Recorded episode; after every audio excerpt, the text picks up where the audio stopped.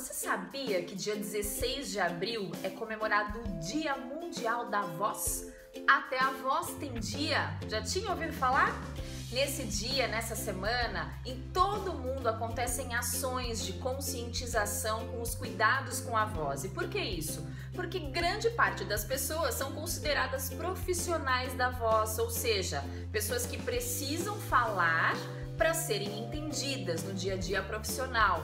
E se a gente pensar, a gente fala o tempo todo, não só no trabalho, mas com os nossos amigos, com a nossa família. Então, que grau de importância tem a nossa voz? A gente pode dividir os profissionais da voz em duas categorias: os que têm um alto nível de exigência, como os cantores de ópera. Imagine aquelas sopranos em uma apresentação e tem uma quebra numa notinha da voz. Pode ser um desastre.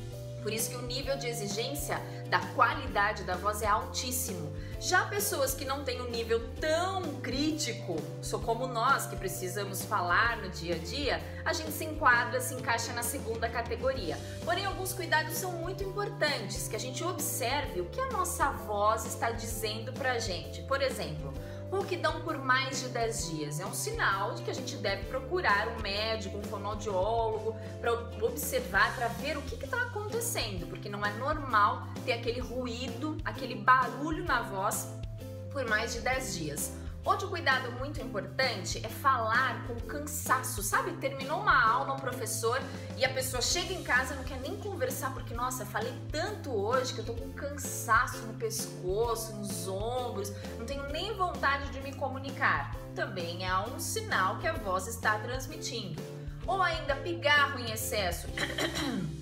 Toda vez que vai falar faz aquele ruído, aquele som de esforço na garganta. Também é importante procurar saber o que está acontecendo. Ou ainda, ar na voz. Sabe aquelas pessoas que falam e tem uma voz que sai ar, é uma voz soprosa desse jeito. Pode ser um sinal de cansaço na voz ou outras patologias também. E daí é importante que se a gente tem esses sinais, esses sintomas, que a gente procure um fonoaudiólogo especialista em voz e um médico otorrinolaringologista.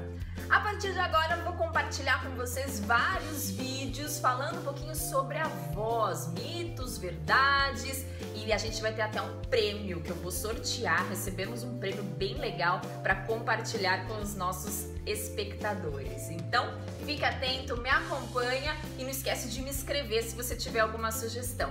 Um forte abraço e até o próximo vídeo.